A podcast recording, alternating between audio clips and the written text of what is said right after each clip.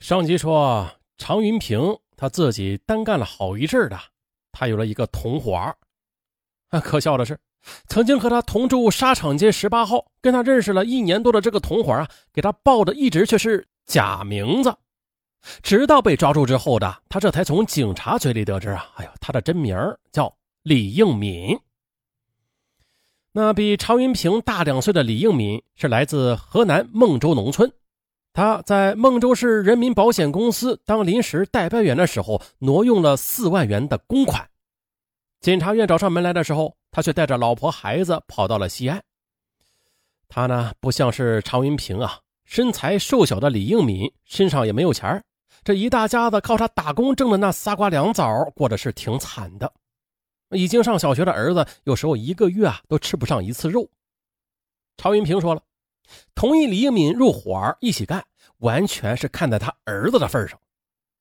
李应敏他胆子很小，他负责的项目主要是跟人踩点那得了钱财之后，常云平吃肉，给他点汤喝。这个李应敏他做梦都想自己有一部手机啊，看别人打手机，他的口水都要流下来。而也就在案发前的那天下午。他将常云平分给他的一部手机刚刚装上这个电话卡呢，他当天夜里就被警察给抓获了。统共算起来吧，他用手机也只是打了两三个电话而已。哎这是一个时代一代人呐！如果他知道现在人们是人手一部手机，手机已经成为再普通不过的商品的时候，那他还不得郁闷死呀？十八日凌晨两点多，太华路派出所所长魏小林。带着几个民警，穿着便衣，在辖区巡逻。走到葛新街的时候啊，看到有辆奥拓车开着大灯停在路边，一个大个子司机站在车的旁边，已经从车旁走过了。魏小林突然意识到了，哎，这辆车居然没有牌照啊，便反身的拦住大个子进行审查。而这被审查的大个子，他正是常云平。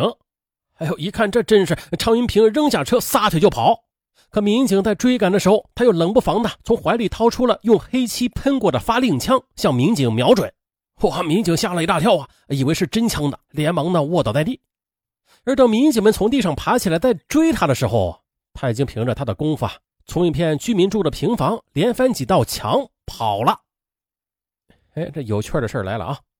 在寻找常云平的过程之中呢，魏小林等人却意外的又发现了正在尾随着一名妖艳的女子的李应敏，还从他身上搜出了一把匕首。于是李应敏就被带回了派出所。那这李应敏呢，他正是常云平的马仔。经过审讯，这一切水落石出。十八日清晨七点多的，太华路派出所副所长贾志建带人来到了常云平的住处。从里边发现了常云平冒充警察用的警大衣、手铐、对讲机，还有他作案时用的绳索、匕首、手电筒等等。他们断定这就是常云平的住处。根据警方当时了解到的，常云平1997年年底在山西柳林因重大绑架嫌疑在逃，属山西省公安厅督捕的在逃犯罪嫌疑人。元月十九日，专案组与柳林警方取得联系，对方办案人也证实了这一点。啊，这下呢历时近十三个月，专案组终于让警庄幽灵曝了光。呃，警方在抓住常云平的时候啊，从他身上查获了六万多元的人民币。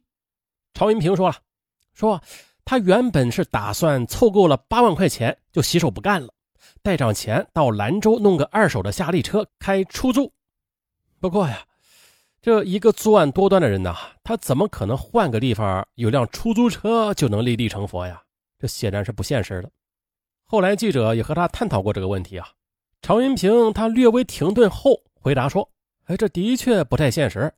即使如今在牢狱之中吧，他也会想到，出去以后要怎么样的再去抢人。那让我不再干坏事大概只有一种可能了，就是啊，我能安安静静的回家。”可是，且不说西安的抢劫、强奸吧，啊，就说他在山西那边犯下的事儿，他怎么就能够安安静静的回家呢？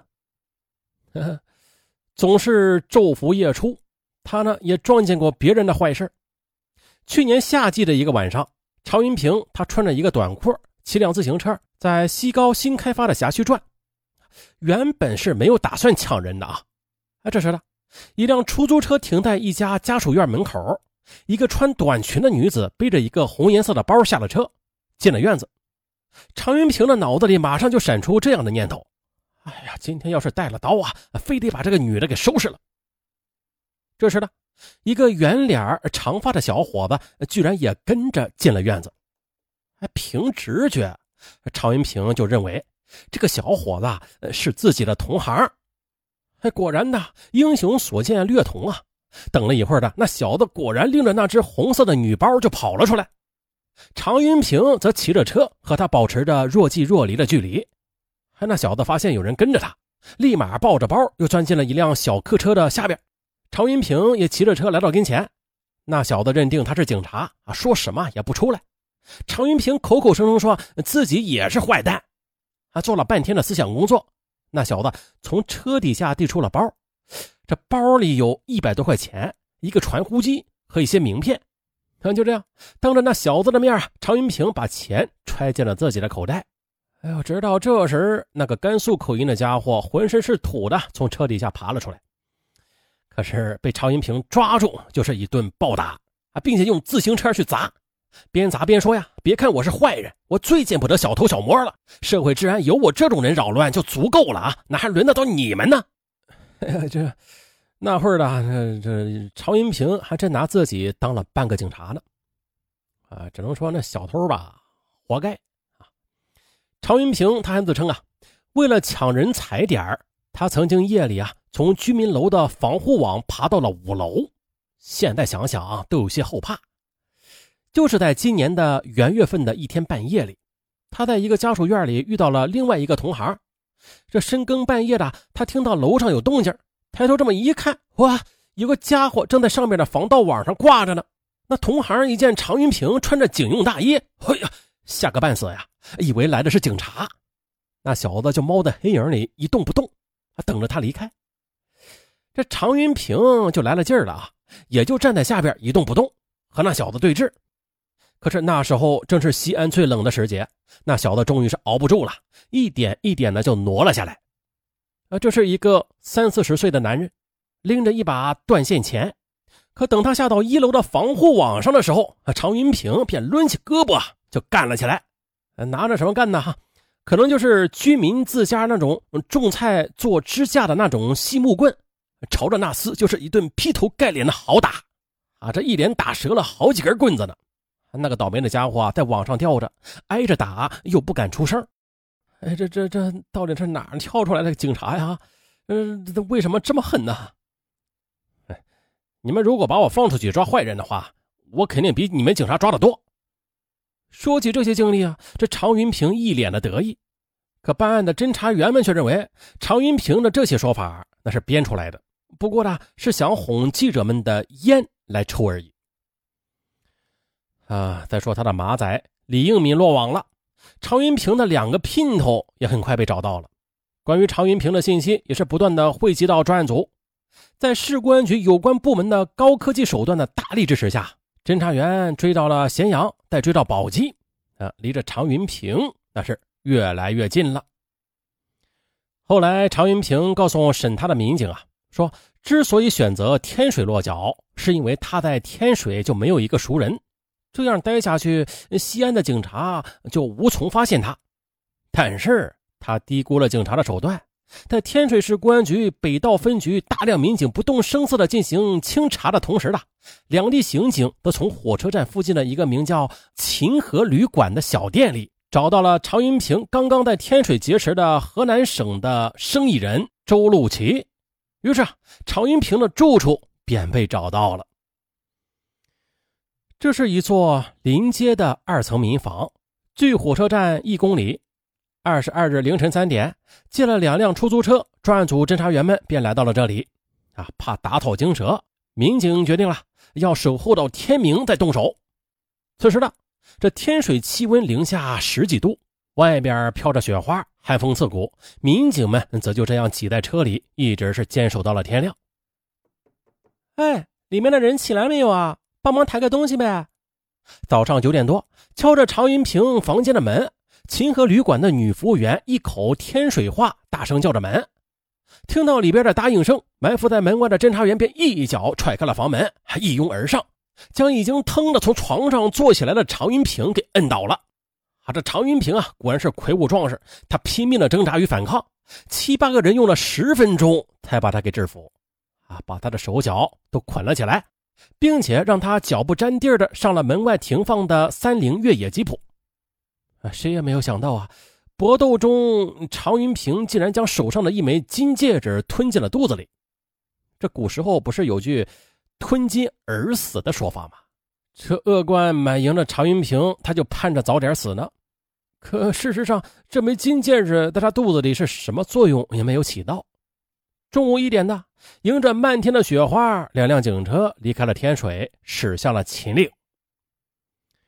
啊，常云平他是穿着毛裤。从天水被押回到西安的，开口交代问题前呢，他向民警提出一个要求，啊，就是给他找一条外裤穿。这毛裤是不久前他妈妈刚刚给他打的，他怕把毛裤给弄脏了，更怕看到毛裤想起母亲来。其实呢，我家里人根本就不知道我是个什么人，不论什么时候提起母亲和儿子，他的眼泪就往下淌。去过他山西老家的侦查员证实了，常云平家里不缺钱，妻子长得也是挺漂亮的，两岁多的儿子也挺神气、活泼可爱。儿子的十寸近照装在一个精致的木质镜框里，他随时的也都是带在身边的。天水抓他时，这照片就在他挎包里放着呢。走的时候，儿子才几个月，刚刚会爬啊，还爬不好。说起儿子。刚刚还在说自己只怕吃不饱，只怕吃枪子的常云平，马上的抹起眼泪来。本来的这好日子已经开头了，等待他的是慢慢的去品尝，啊，可是他却轻易的丢掉了这一切。且不说含辛茹苦把他养大的爹妈，还有日夜盼他回去的妻子吧，啊，他的儿子长大之后知道了他的所作所为，能原谅他吗？啊，本案就到这儿。我是尚文，咱们下期再见。